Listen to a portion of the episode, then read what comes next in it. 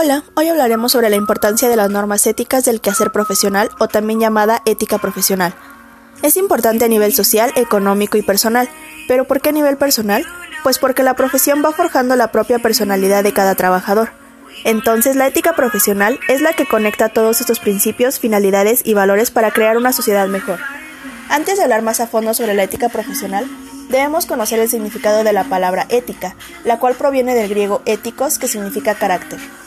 Se trata del estudio de la moral y del accionar humano para promover los comportamientos deseables. Sin embargo, la ética profesional puede estar, en cierta forma, en los códigos deontológicos que regulan una actividad profesional. La ética profesional es el conjunto de normas aplicadas en el desarrollo de una actividad laboral. La ética profesional también marca formas de conductas dentro del desempeño de una profesión. Determina las pautas del desarrollo laboral mediante valores que poseen los seres humanos. Cada actividad profesional u oficio exige por parte de quienes lo despliegan cumplir con una serie de deberes y de obligaciones, especialmente en aquellos casos donde la vida de otros está en juego o bien su estabilidad emocional. Un profesional idóneo, responsable y que se desempeña acompañado de una serie de raíces firmes. Esas obligaciones y deberes conforman el código deontológico que regirá la moral de cada profesional y le atribuirá responsabilidad en ese quehacer, Actividades profesionales como por ejemplo la de los médicos, que tienen el enorme compromiso de curar las enfermedades de sus pacientes, demandan el cumplimiento de determinados principios que se encuentran implicados en el desarrollo de la actividad, siendo en este caso el popular juramento hipocrático, el que los insta a cumplir este objetivo por sobre cualquier otra consideración o circunstancia. Ahora bien, tanto la ética de un médico como la de cualquier otro profesional deben partir del principio que no se puede actuar desconociendo los valores morales, porque no todo vale.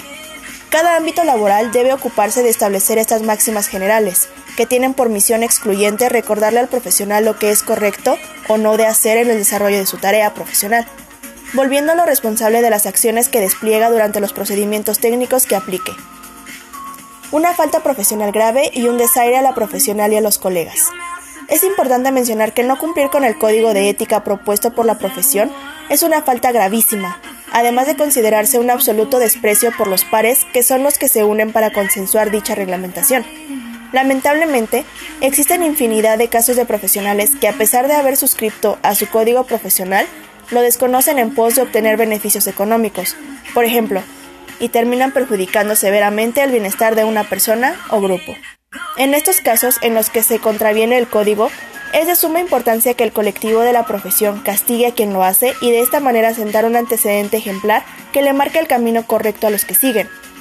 La guía efectiva de la ética enaltece al desempeño personal y profesional.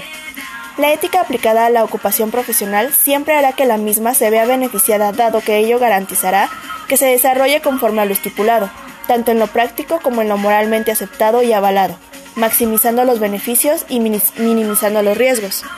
Y no podemos soslayar que cuando un profesional se desempeña siguiendo los principios éticos de su actividad, ello determinará impactando positivamente en lo personal, porque ese individuo sentirá felicidad producto de saber que ha actuado como correspondía y se esperaba de él.